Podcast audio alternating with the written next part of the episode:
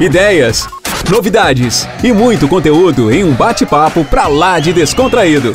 Toda semana você tem acesso a um tema diferente e fica por dentro de tudo o que acontece no mundo dos lasers e LEDs. Está começando mais um podcast Fórum em Laser. Boa noite, galera! Boa noite, Fórum Laser. Vamos chegando para mais um fórum para mais um fórum de muito conhecimento. Obrigada por você estar sempre aqui nos acompanhando, expondo um pouquinho do seu tempo para mais conhecimento, para melhorar cada vez mais sua prática clínica. Eu hoje estou com a Cíntia Freitas, que irá abordar para a gente um tema incrível, que eu sei que muita gente aqui tem dúvidas. Olá, Cíntia, seja muito bem-vinda. Boa noite, que prazer Boa estar noite. com você aqui hoje. Boa noite, Larissa, tudo bem? Muito obrigada aí pelo convite. Quero agradecer você, a equipe, André Lopes, pelo convite e a Thaís Fernandes por resolver tudo, sempre vocês muito solistas. Muita gratidão por estar aqui para dividir um pouquinho do meu conhecimento de laser na pediatria. Bacana. É muito bom ter você aqui também. Então vamos lá? Se sinta bem à vontade, pode compartilhar seus slides e ao final a gente volta a conversar mais um pouquinho. Perfeito. Deixa eu só compartilhar aqui com vocês. Você consegue visualizar, Mari? Consigo sim. Tá tudo direitinho. É só você passar os slides, por gentileza, para ver se ele realmente está passando, por favor. Está. Boa aula, Cíntia. Obrigada, Larissa. Primeiramente, eu quero que você me conheça. Eu me chamo Cíntia Freitas e eu ajudo profissionais da área da saúde a conquistarem a liberdade financeira com laser na pediatria. Minha formação inicial, eu sou enfermeira, pós-graduada em UTI pediátrica, pediatria e saúde da família. Eu criei o meu método, que é o Liberdade Financeira com Laser na Pediatria, onde eu ensino outros profissionais a trabalharem com segurança e tranquilidade com laser de baixa potência em crianças. E aí hoje nós vamos falar sobre síndrome de mão-pé-boca. E quando a gente pensa, é, para a gente pensar na fotobiomodulação ou na terapia fotodinâmica na tratativa deste paciente, primeiro o profissional da área da saúde, ele precisa entender o que é a síndrome de mão-pé-boca. E ela é uma infecção que ela é viral, que ela é causada pelo Coxsackie. O Coxsackie, ele tem várias subclasses, mas ele é da família do enterovírus. E essa é uma enfermidade de alto contágio. Quando você percebe que uma criança da creche, ela pega a síndrome de mão-pé-boca, rapidamente essa síndrome ela é espalhada por todas as outras crianças que ali estão. E a via de contaminação, ela é fecal oral e respiratória. Por isso que a forma de transmissão dessa doença ela é através do contato e da gotícula. Por isso que o profissional da área da saúde, quando ele se depara com esta enfermidade, é importantíssimo educar em saúde. Por, independente do nível socioeconômico da família, é importante ressaltar a importância do isolamento dessa criança ficar em casa, das boas práticas, para a gente conseguir o controle e não disseminar mais ainda esse vírus. E vou te dizer que muitos pais não conseguem associar que é transmissível e vai com a criança no mercado, e aí a criança toca em produtos, e aí que a gente continua com a contaminação desse vírus no ambiente. E uma coisa que muitas pessoas acreditam é que essa doença ela só contamina crianças, mas adultos também são contaminados, em um menor volume, mas também são contaminados. E na literatura a gente vê sim a reinfecção. Então, se aquela criança ela foi infectada pela síndrome de mão pé boca, que é do vírus Coxsackie, ela não está livre de ser contaminada novamente.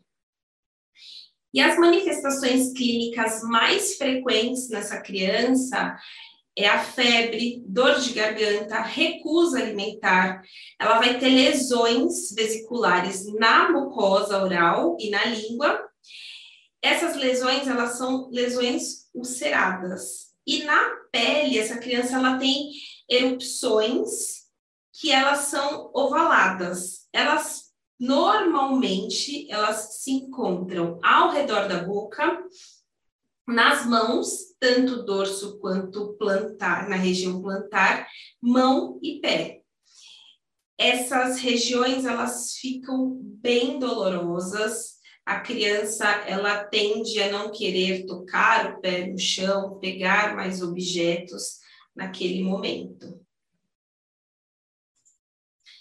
E as manifestações clínicas menos frequentes mas que acontecem também, são lesões nos, nos cotovelos, no, nos tornozelos, na região glútea e na região genital, principalmente nas crianças que utilizam fraldas. Então, fica exatamente a marca da fralda da criança.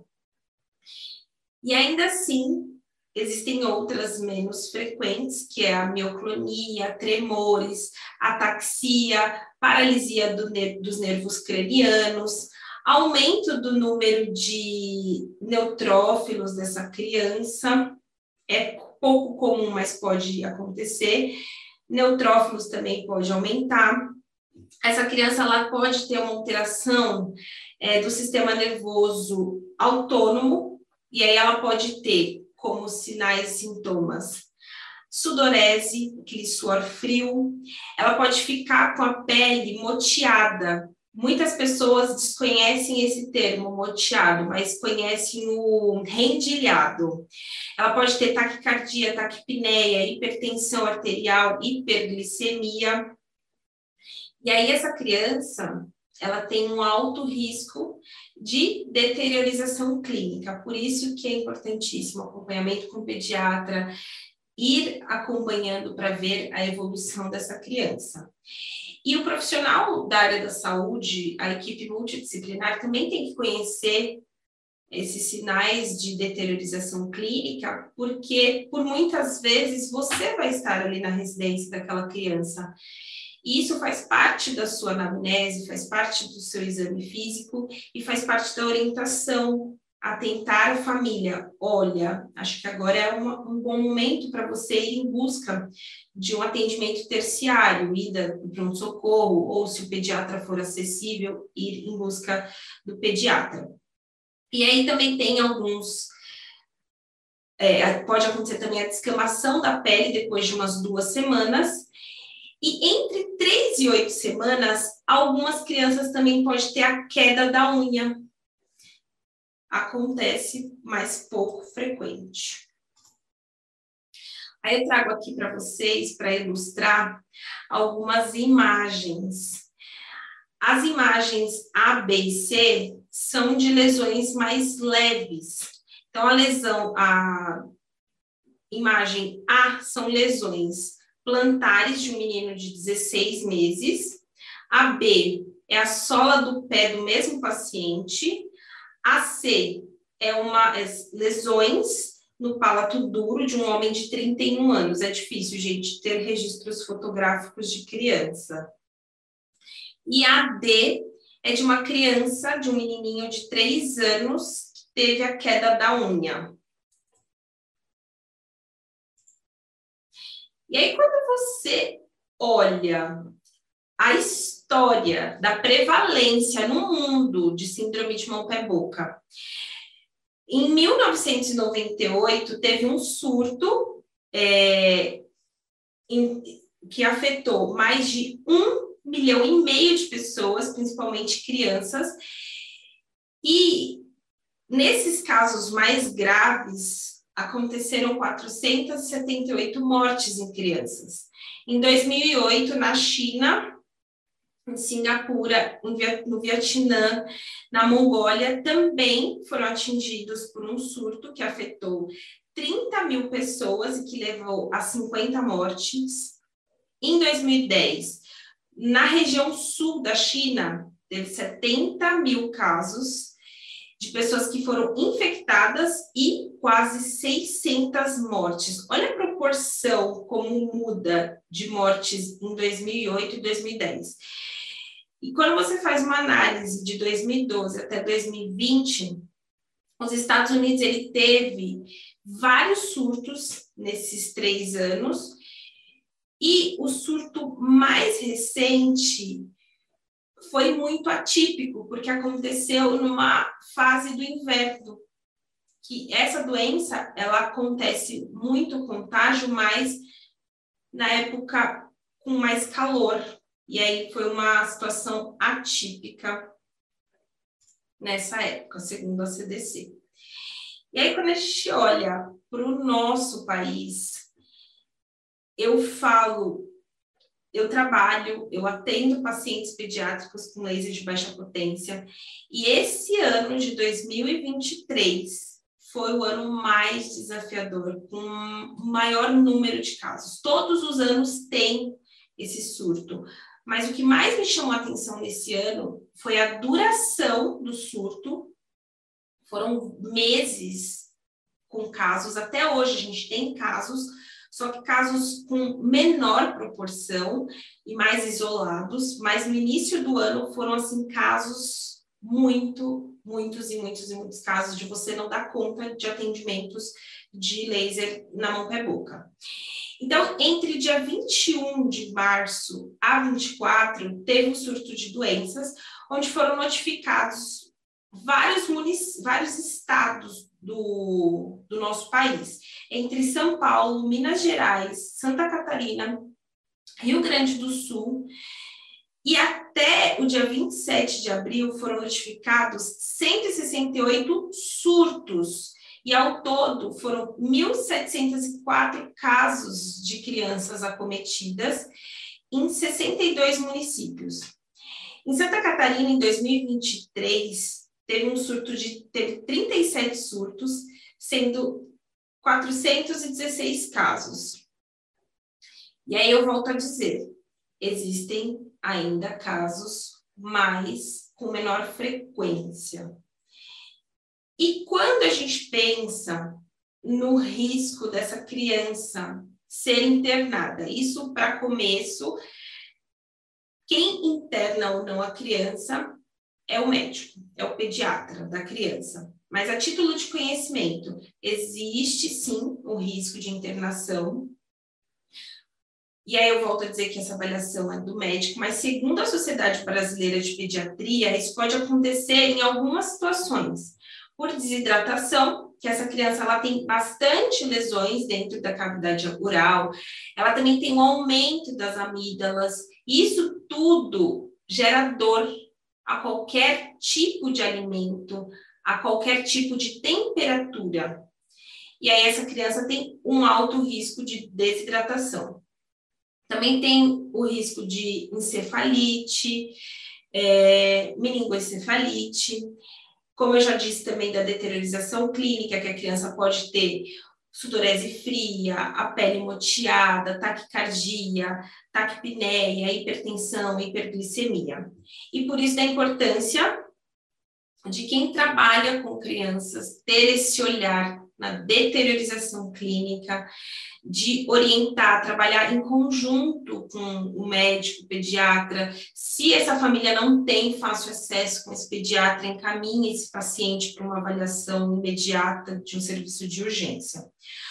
E aí, eu trago um ponto de reflexão, que quando você decide trabalhar com laser na pediatria, você pode se tornar um laser terapeuta, mas antes de você se tornar um laser terapeuta, você é um enfermeiro, você é um odonto, você é um pediatra, um fisioterapeuta.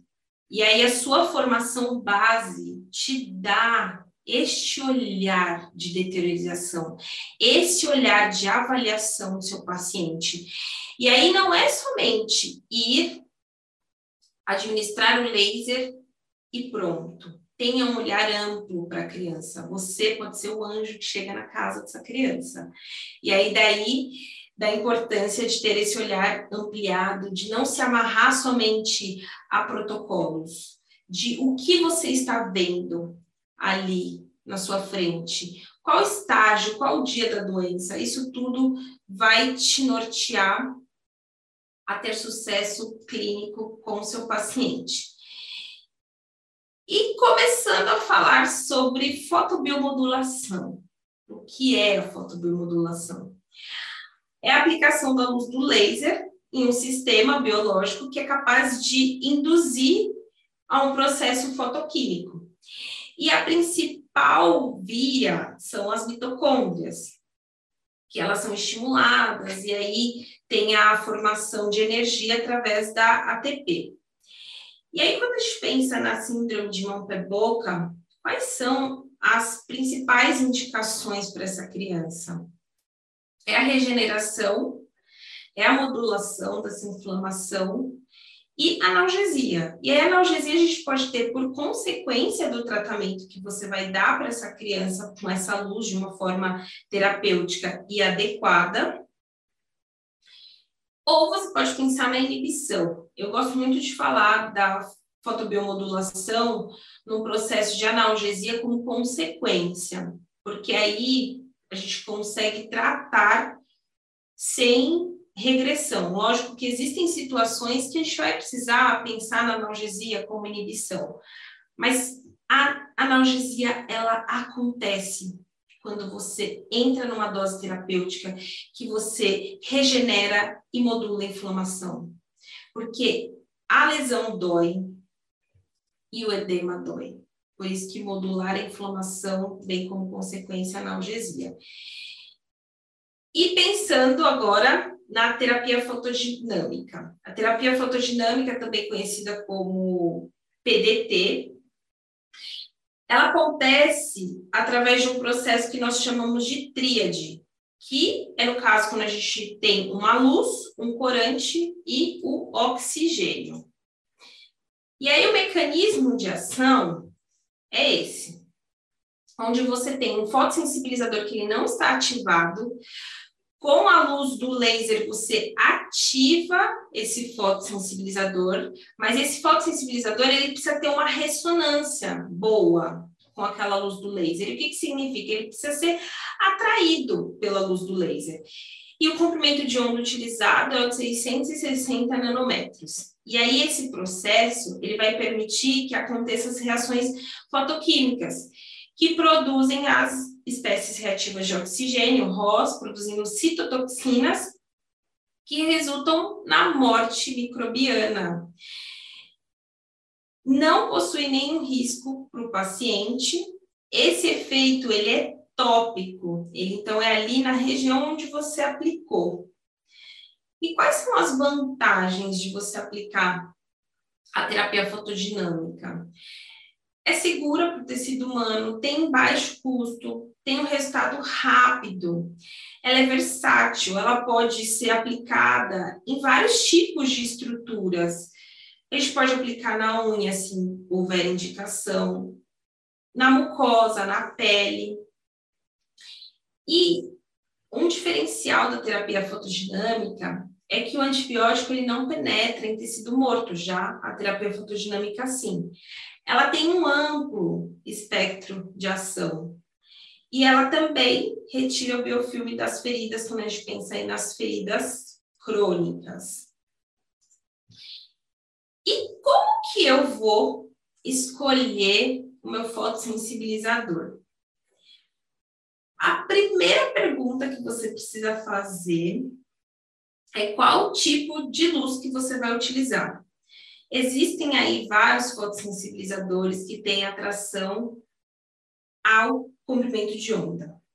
O que eu vou trazer aqui hoje é o comprimento de onda vermelho, que ele tem uma, uma atração ao azul de metileno. Existem outros fotossensibilizadores que também têm atração ao comprimento de onda vermelho, mas o que eu utilizo e tem dado super certo, quando a gente também compara outros é, fotossensibilizadores, tem o mesmo resultado que o azul de metileno. E o de metileno, ele existe várias apresentações. E aí, é neste ponto que o profissional precisa se atentar. Para que aconteça a terapia fotodinâmica, a gente precisa ter ali um fotossensibilizador bem impregnado na pele ou na mucosa. E para que isso aconteça, a gente precisa também se atentar na apresentação do fotossensibilizador. Hoje no mercado a gente tem a apresentação em pirulito, como eu mostro nessa foto, Ali na minha luva rosa tem o líquido e tem o gel. Todos são a base de azul de metileno. Cavidade oral, esse paciente com mão pé boca, ele vai ter muitas lesões em cavidade oral. Ele vai se beneficiar do pirulito. Vai ser muito mais lúdico o atendimento se você utilizar o pirulito. Ah, mas eu não tenho o pirulito. Aí você pode pensar no líquido, porque a mucosa ela é impregna muito melhor com líquido do que com a formulação em gel. E esse paciente ele também vai ter lesões pelo corpo. As lesões pelo corpo, você pode utilizar o líquido ou você pode utilizar o gel. Eu prefiro muito o gel. O gel impregna muito mais quando é na pele e nas lesões da síndrome de mão-pé-boca. Aí eu trouxe aqui para vocês, falei um pouco de fotobiomodulação e também de terapia fotodinâmica. E não foi por acaso. Por quê?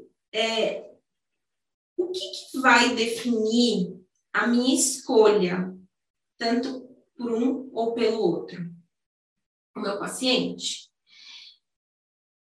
Eu primeiro preciso ver o meu paciente, ele tem lesões que vão impregnar, mas esse é o primeiro ponto que o profissional precisa avaliar.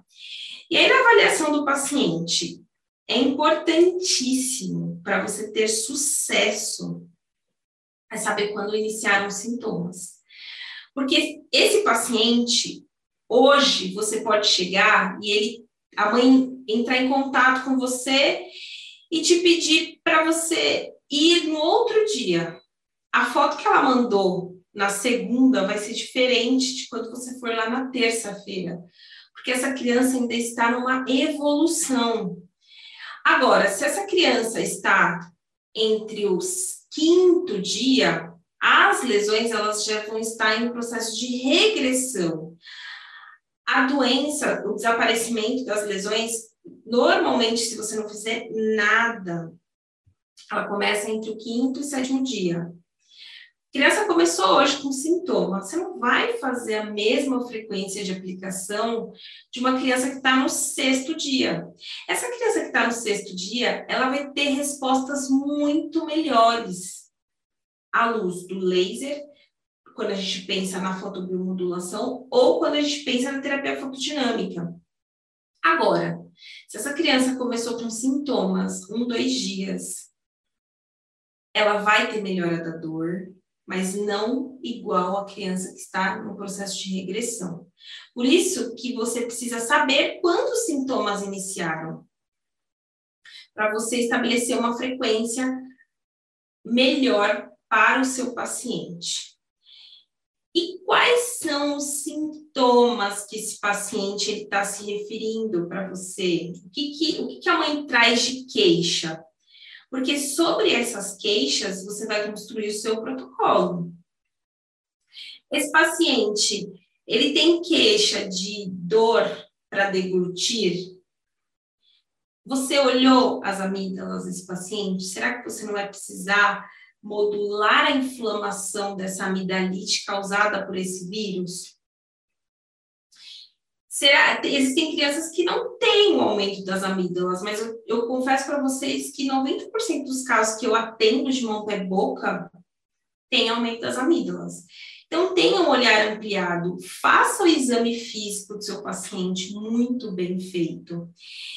E aí, para você construir o seu protocolo, você precisa saber qual é a doença de base desse seu paciente. Por exemplo, o G6PD. O G6PD ele tem várias alergias, tem alergias às vezes a corantes. E você vai usar o azul de metileno? Será que não vale conversar, avaliar e propor uma fotobiomodulação para esse paciente? Por isso que eu preciso saber a doença de base dele. Qual que é a doença atual? É somente mão pé boca? Esse paciente faz uso de algum medicamento de uso contínuo? Esse medicamento, ele é fotossensibilizador, ele tem, ele é fotossensibilizador, que é quando ele tem uma atração pra, com aquela luz e ele pode ter uma fotoreação, por isso da avaliação do seu paciente. Ainda na avaliação, qual que é o fototipo de pele do seu paciente? Quanto mais pigmentada a pele dele, mais atração por aquela luz no comprimento de onda vermelha. Por isso que é importante. Se o paciente tem alguma alergia, ele tem alergia curante, ele não tem G6PD, mas ele tem alergia curante, então saiba. A aceitação desse seu paciente de líquidos e alimentos, como que está? Como que está o nível de hidratação? A criança, ela desidrata muito mais rápido do que um paciente adulto. E aí, depois que você avaliou a hidratação, você vai para a avaliação da dor. Porque o ponto de avaliação da dor vai te nortear na reavaliação minha dose foi eficaz, eu consigo fazer com qual frequência? Ele estava no score 10 de dor, agora está com score 5, mas ainda a dor ali está presente. E sobre a dor, na sua reavaliação, e até mesmo na sua avaliação, como que está a aceitação de líquidos depois melhorou a, dor, mas e a aceitação de líquidos? Alimentos é um ponto que vai demorar para essa criança começar a se alimentar como de costume, mas o líquido é o ponto fundamental. E agora, no exame físico, faça registros fotográficos, isso é importante, para você conseguir se nortear na reavaliação, e ainda na, no exame físico, você vai descobrir se essa criança tem um aumento das amígdalas, em qual região da mucosa que ela tem lesões, no corpo, aonde estão as, as lesões. Isso faz parte do seu exame físico. E aí, eu trouxe da deteriorização clínica, dessa criança ter uma pele moteada, dessa criança ter um aumento da, do, da frequência cardíaca, frequência respiratória, da alteração hemodinâmica como um todo. Isso também faz parte da sua avaliação como profissional da saúde. E agora um tema polêmico eu vou fazer fotobiomodulação ou eu vou fazer terapia fotodinâmica no meu paciente? Eu vou trazer evidências científicas dos, das duas terapias, mas eu quero trazer esse caso aqui da aluna do método LFLP, Adriana Cássia, ela é de Belo Horizonte, Minas Gerais. Esse paciente, nessa primeira imagem, ela não conseguiu fazer a terapia fotodinâmica por conta do paciente. Estava um paciente com muita dor, ele ainda tinha medo, era algo novo, desconhecido, mesmo atendendo ele de uma forma lúdica, ela viu que era inviável o processo da terapia fotodinâmica. Qual é o processo da terapia fotodinâmica? Seria impregnar toda essa região onde tem lesões, esconder da luz por no mínimo cinco minutos e aí sim fazer a aplicação do laser. Ele não iria aceitar. E aí, o que, que ela optou? Ele também tinha lesões dentro da cavidade oral. Eu sempre sugiro, comece com as lesões externas, deixe a boca por último, cavidade oral por último. Nessa primeira imagem, ela fez a fotobiomodulação, então, utilizou somente comprimento de onda vermelho, e 12 horas após a aplicação, a criança já estava com as lesões, ó, mais sequinhas, ela conteve a evolução das lesões. E ele teve uma melhora significativa da dor, mas o ponto de hidratação, ele seguia aceitando pouquíssimos os, os líquidos. E aí, por isso, a Dri foi no dia seguinte, que é essa terceira imagem, primeiro aqui de baixo. E nesse momento, esse paciente ele já estava familiarizado com ela. Então ela falou assim: agora eu vou utilizar a terapia fotodinâmica. Ela utilizou fotossensibilizador azul de metileno, impregnou em todas as lesões e aplicou o laser. E olha no dia seguinte que maravilha. Quando a gente compara até na hora zero da doença, quando a gente utiliza a terapia fotodinâmica, ela tem um comportamento muito melhor. Mas a gente precisa ter um olhar individualizado para o nosso paciente. A fotobiomodulação, ela não pode ser dita que não será eficaz. Aqui a gente tem comprovações, ó, teve eficácia, teve melhora da dor, teve uma regressão das lesões e era o que era melhor para esse paciente. Quem trabalha com público pediátrico precisa ter esse olhar para a criança, esse olhar para não trazer trauma, porque o laser ele é uma ferramenta não invasiva, indolor, mas é desconhecido para o paciente.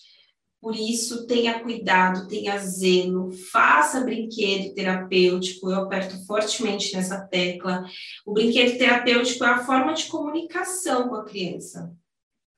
Pegue o brinquedo, mostre, põe até azul de metileno no brinquedo do paciente, proteja com a gás e faça todo o processo que você quer fazer no seu paciente no brinquedo preferido dele sempre pensando no melhor para o paciente e com toda a segurança, utilizando óculos, não brincando com a luz do laser, mas de uma forma segura, utilizando sempre, sempre, sempre óculos todos que estiverem ali no ambiente.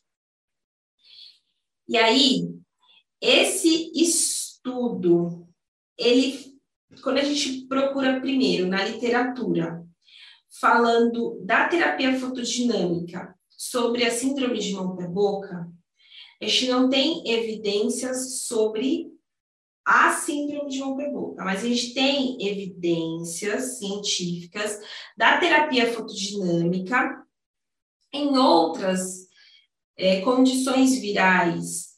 E esse, essa evidência eu trouxe para você ver que ela é segura a aplicação para a criança da terapia fotodinâmica.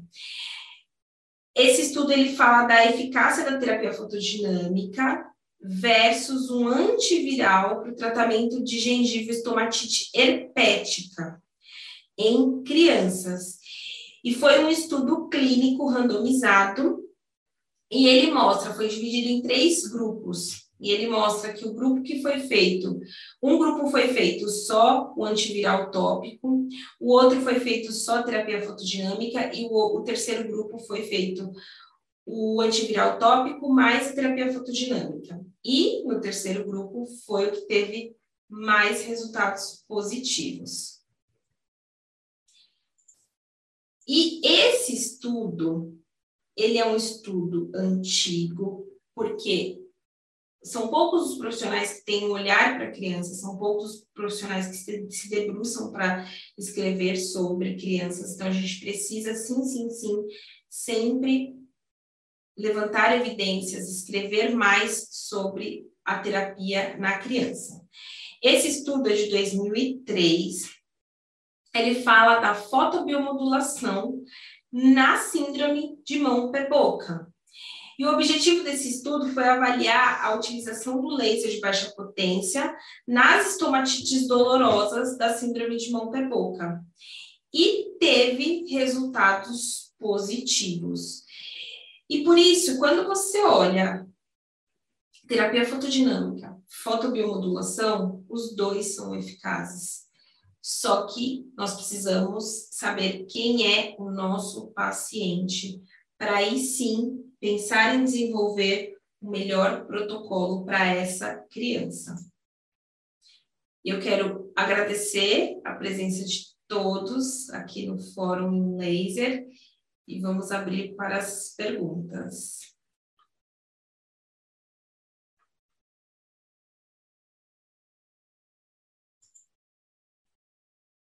Parabéns, Cíntia!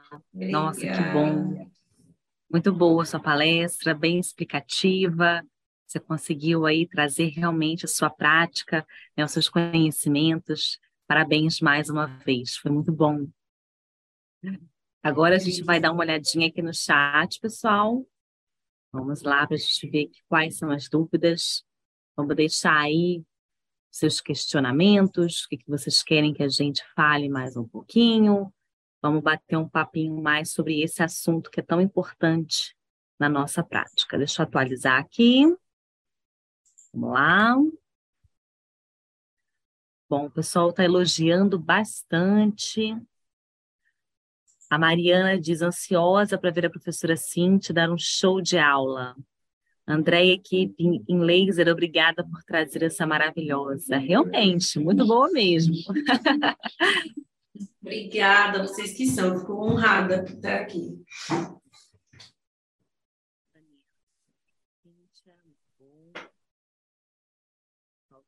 Elogiando aqui. Maravilhosa aula.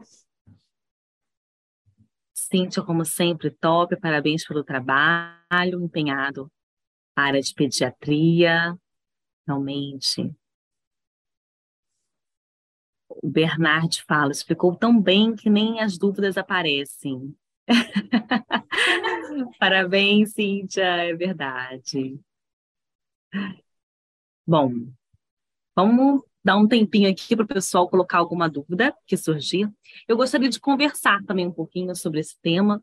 É, não é da minha experiência, né, atendimento aí aos pacientes da pediatria. Na verdade, atendo sim alguns pacientes, é bem pouca demanda, mas é voltada para o tratamento de lesões realmente, né, as lesões traumáticas que afetam aí algumas crianças. E a gente sabe o quanto é difícil, né, Cíntia, esse manejo ao paciente pediátrico. Né? Você realmente tem que trazer né, um ambiente lúdico para que você consiga, de fato, exercer o que você quer com aquele paciente, né? De fato, você conseguir fazer aquele procedimento. Então, nessas experiências que eu tive, que foram poucas com pacientes pediátricos, eu pude observar que realmente a gente precisa ter esse conhecimento de deixar o paciente confortável para que você consiga, então, exercer e fazer realmente o seu procedimento. Eu tive essa dificuldade né, inicial aí com os pacientes, mas depois eu fui tentando manejar um pouco com brinquedinhos, né, tentar deixar realmente o mais confortável possível, porque é difícil, né? E eu imagino, principalmente com o azul de metileno naquelas regiões onde o paciente realmente não conhece. Então, de fato, a gente tem que ter muito jogo de cintura, muito manejo, de fato, para a gente conseguir né, realmente exercer ali a fotobiomodulação. É, e com relação ao, ao PDT, a terapia fotodinâmica, com relação às doses, né, qual que você costuma realizar em seus pacientes, em sua prática? Quando você tem, porque no, no adulto ele tem lesões mais centralizadas, e uma lesão muito carregada de microbiota. Na criança, a gente consegue fazer uma área maior, e assim, é algo que a gente. Hoje a gente tem aqui no método Liberdade Financeira com Laser na Pediatria um comitê científico, e a gente está começando a escrever. A dose que eu utilizo é o mesmo do adulto, que são 9 joules no azul de metileno. Só que na síndrome de mão pé boca, por ela por serem lesões mais espaçadas, diferente quando você pensa numa lesão infectada de um paciente, vamos supor que ela tem um centímetro, ela tem um centímetro de infecção. Agora, na síndrome de mão pé boca, são pontos de infecções, ela não é toda coberta. E o que hoje a gente está tentando escrever? A técnica de aplicação em varredura com o azul de metileno, numa área maior, numa área de 4 centímetros. Porque você pensa, não tem problema utilizar a dose, a mesma dose que você utiliza no adulto, porque você está ativando o fotossensibilizador, então você não vai entrar numa dose de inibição quando você pensa em terapia fotodinâmica. Mas você vai ter muito mais trabalho, porque vai ter crianças, você vai ter região de fralda inteira, você vai ter o pé. Hoje mesmo uma aluna me mandou uma foto de uma criança que ela está com membro, os dois membros superiores cheio de lesões, a face inteira. Então a gente consegue delimitar maiores áreas. Agora, quando a gente pensa em fotobiomodulação, aí a dose é menor. A dose a gente pode pensar de 0,2 a 1 joule por centímetro quadrado. E uma coisa que o profissional ele precisa se alientar é na, no sentido de idade do paciente. Por quê? Se eu tenho um paciente, a maior recorrência da síndrome de Mope-Boca é, são pacientes de 5 anos, menores de 5 anos. Se eu tenho um paciente de um ano, se eu tenho um paciente de 5 anos, o metabolismo é diferente. Então, preconize pelas doses dentro dessa janela, mais doses menores, que você vai ter efetividade. Entendo, certo, com certeza. É, eu gostaria que você explicasse um pouco mais com relação ao momento de realmente utilizar o PDT ou realmente a bioestimulação. Né? Não sei se ficou muito claro para mim, é, mas gostaria que, por favor, você explicasse realmente o momento de usar cada um deles, por gentileza. Se você chega num, num estágio inicial do paciente, não, não existe momento certo. Existe o paciente. Por exemplo, essa lesão que eu trouxe da aluna, ela poderia utilizar naquele momento com uma lesão ainda inicial, uma lesão ainda carregada, mas o paciente não permitiu. Então, eu preconizo muito mais a avaliação do paciente. O paciente vai aceitar ou não. Mas entre as duas terapias, sem dúvida nenhuma, a melhor é terapia fotodinâmica.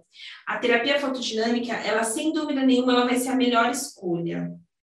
Só que a gente, além de a gente fazer a melhor escolha, a gente tem que ser uma escolha menos traumática. Agora, por exemplo, o que um, um, profissional ele pode ter dificuldade no manejo, ele fala assim, nossa, fiz terapia fotodinâmica, tudo certinho no meu paciente, no Joãozinho, e o Joãozinho, ele teve uma melhora da dor parcial. Mas em que dia da doença ele estava? Porque esse paciente com dois, um dia do início dos sinais e sintomas, ele ainda está ladeira acima da doença, da evolução. Então, esse paciente, ele precisa ser feito doses mais recorrentes, o profissional, ele precisa alinhar as expectativas, porque na Maria, ele fez, estava no quarto dia. Então, assim, respondendo a sua pergunta, primeira escolha é terapia fotodinâmica sempre. Se o paciente tiver lesões que são possíveis impregnar, Sempre, sempre, sempre terapia fotodinâmica. Lesões ulcerativas em cavidade oral responde muito melhor também com a terapia fotodinâmica. Mas aí eu volto a dizer, paciente, ele vai te permitir, porque pensa só, eu vou tento fazer uma impregnação, a impregnação do ácido de metileno não fica adequada, e aí eu aplico 9 joules no meu paciente. Eu vou entrar na inibição. Eu não vou entrar na, na fotobiomodulação, na terapia fotodinâmica, eu vou ter uma fotobiomodulação, mas numa janela de inibição, porque quando a gente pensa na fotobiomodulação é de 0,2 a 1. Exatamente, com certeza. E com relação a essa posologia, o espaçamento entre uma sessão e outra, você pode falar um pouquinho para gente? O, o mínimo de aplicação é sempre 24 horas, o intervalo mínimo que aí a gente entra na janela terapêutica de descida de dose, saída dali da dose terapêutica, mas sempre avaliando o paciente. Já teve pacientes, porque quando a gente está atendendo, nós estamos usando de um recurso financeiro também da família. O paciente melhorou, eu vou fazer a cada 24 horas? Será que eu não vou ter ainda ações prolongadas do laser? Porque a gente tem ali ações imediatas e a gente tem ações a longo prazo. Então, o ponto sempre de avaliação é, o, é a dor. O laser ele vai continuar agindo, mas ele vai sair dessa janela terapêutica e caindo. 48 horas de aplicação, a gente ainda tem efeitos da luz do laser, mas o ponto é a dor. Entrei em, eu sempre falo, pacientes com lesões muito extensas, muito comprometidas, o profissional ele precisa reavaliar essa criança no mínimo com 12 horas para ele organizar a agenda dele do dia seguinte. Intervalo mínimo da fotobiomodulação, posso fazer com 24 horas? A terapia fotodinâmica, eu posso fazer com 24 horas? Posso. Mas qual a necessidade daquela luz? Ela vai ter efetividade o paciente precisa e também tem um recurso financeiro. Dor é sempre, sempre, sempre o ponto de avaliação. Ok, entendido. Mais uma pergunta. Com relação à concentração do azul de metileno. Eu utilizo, você pode utilizar o de 0,01 ou o 0,005. Eu gosto muito do 0,01. Porque ele não tem o um efeito fototérmico no paciente. É, existem literaturas falando aí do uso de azul de metilena até 1%, mas o que, que eu percebo? E assim, tudo que eu faço nos meus pacientes, eu faço em mim. E aí, se você aumenta a concentração, você aumenta o aquecimento, você sente aquecer. Então, por isso, tem efeitos clínicos, na literatura tem descrito a concentração, e é essa que eu utilizo. E eu utilizo esse aqui da DMC, aí eu posso utilizar, eles têm na formulação líquida ou na formulação em gel. E na cavidade oral, gente, isso aqui, ó, é maravilhoso pirulito de azul de metilena. Muito interessante mesmo, né? É, nos ajuda realmente nessa cavidade oral. Poxa, que bacana. Eu acho que tem mais dúvidas aqui. Deixa eu ler aqui, só um instantinho. Eu tinha uma fotinho de uma aluna, de uma paciente que a mãe até autorizou eu trazer, só que eu esqueci de pôr na apresentação, de como impregna bem mesmo a língua. Impregna demais. Olha, vamos lá, temos dúvidas aqui. Cíntia, como você aplica o azul de metileno na boca da criança? Ó, oh, melhor forma, a melhor de todas, é utilizando o pirulito. Sem dúvida nenhuma, é o pirulito. Mas não havendo pirulito, aí você pode é, borrifar, ou esse daqui, esse azultimetileno, ele tem uma ponteirinha. Aí você tira é, a tampinha, põe a ponteirinha e vai estilando ali no local da aplicação. Mas eu confesso, gente, depois que eu conheci o pirulito, é difícil largar. Mas é, o pirulito tem aí um valor alto, ele custa acho que 30 reais por pirulito. Então, o líquido é uma boa opção, sim, para impregnar. Perfeitamente, Cíntia, vamos lá. Ainda sobre falando sobre o pirulito. Onde encontra o pirulito de azul de metileno? Depois vocês me mandem lá no meu arroba, Cintia Freitas, que eu não tenho agora de cabeça, mas eu mando para vocês. Me chamem lá no Instagram que aí eu procuro. Ótimo. Bom, vamos lá. Eliane pergunta: o tratamento com o paciente pediátrico é desafiador. Não existe receita de bolo. Cada atendimento é único, mas maravilhoso. Ah, com certeza, Elaine. Com certeza mesmo. Cintia é maravilhosa. Bom, foram essas aqui os comentários. Deixa eu ver se tem mais alguma dúvida cá para cima.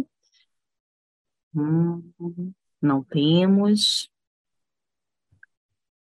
Bom, pessoal, então já conversamos bastante sobre o assunto. Gostei bastante da interação hoje.